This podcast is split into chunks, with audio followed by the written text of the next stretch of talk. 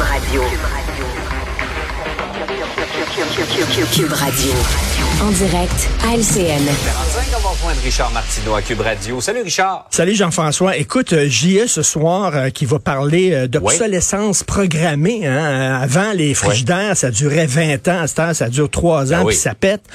As-tu remarqué que c'est la même affaire pour les relations amoureuses?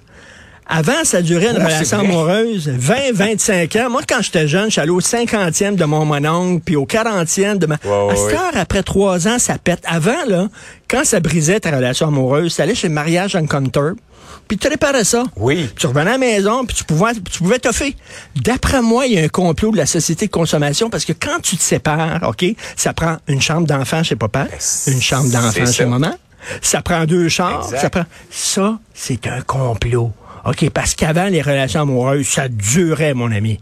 À cette heure, il y a de l'obsolescence programmée dans les relations de couple. Faut, j'ai quelque Comme chose, j'ai une idée, là. C'est Ouais. fait pour nous faire consommer davantage. Exactement. Hey, on parle beaucoup de Hockey Canada euh, ces jours-ci, évidemment. avec- pour des raisons évidentes, là, tout le monde est en train de les larguer parce qu'ils ont euh, fermé les yeux, essayé de cacher ces scandales euh, d'abus.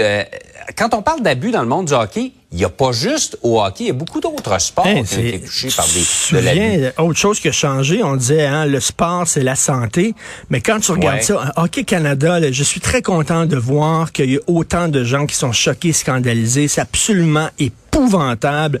Ces gens-là présumaient que s'il y a des femmes qui disent qu'elles sont euh, euh, qui ont été agressées par des joueurs de hockey, c'est des gold diggers, c'est des femmes qui veulent de l'argent. Fait que Ouais. justement, on a un fonds, on va leur donner de l'argent, ils vont se fermer la gueule, puis on va pouvoir, euh, nous autres, continuer à, à, à, à- à nourrir la carrière de nos jeunes hockeyeurs. Donc, maintenant, il y a des gens qui sont forts. Mais quand tu penses à ça, écoute, euh, les entraîneurs qui ont agressé leurs jeunes athlètes amateurs, ça s'est déroulé dans le monde du ski, ça s'est déroulé dans le monde de la natation, le monde de la gymnastique, le monde de l'escrime.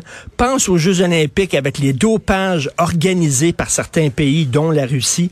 Pense à la corruption au Comité international olympique. Pense maintenant aux Jeux olympiques qui sont tenus dans des pays avec des régimes totalitaires, dictatoriaux, autoritaires. Tu regardes ça, tu dis, est-ce que le sport est encore synonyme de santé?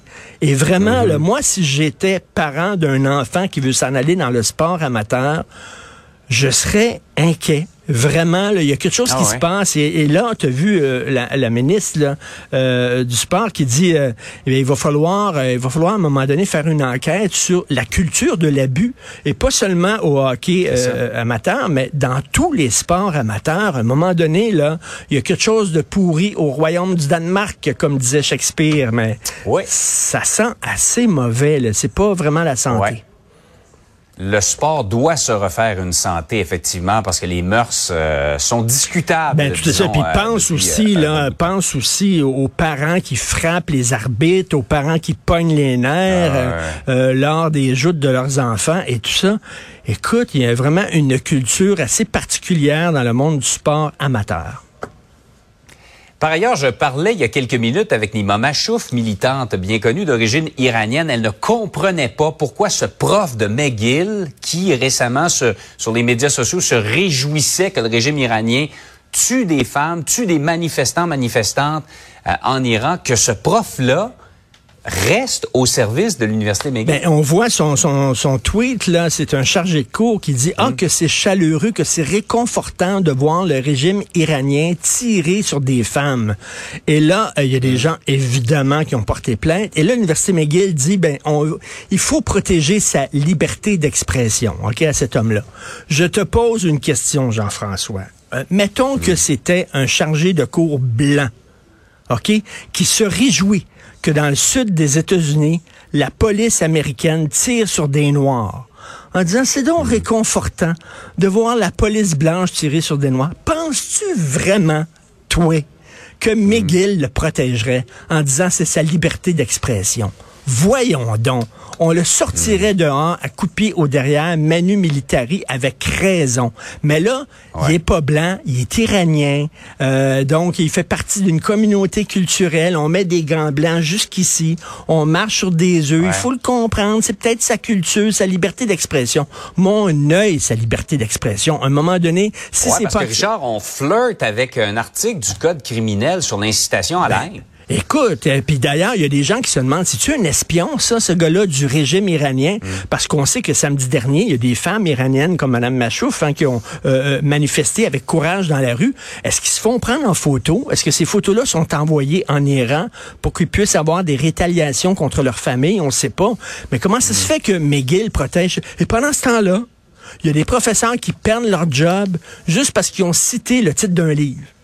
Attends, une minute, Ouais, ouais. là. C'est vraiment n'importe quoi de la part de l'Université McGill. Je veux féliciter les étudiants et surtout les étudiantes qui sont allés manifester devant McGill. Mm-hmm. Bravo, il y était une dizaine à manifester parce que c'est vraiment absolument incompréhensible.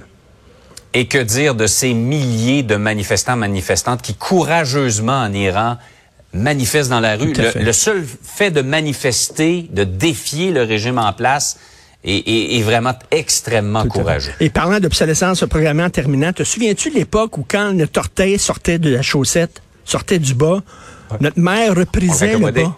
Elle reprisait Oui, le bras, hein? À cette heure, ton orteil sort, tu prends ta chaussette, tu jettes. Viens de finir. À poubelle, c'est plus bon. poubelle, c'est On tout, passe à d'autres choses. Je te dis, c'est partout l'obsolescence programmée. Tout est dans tout. Hey, bon long congé, Richard. Bon long mardi. congé tout le monde. Bye.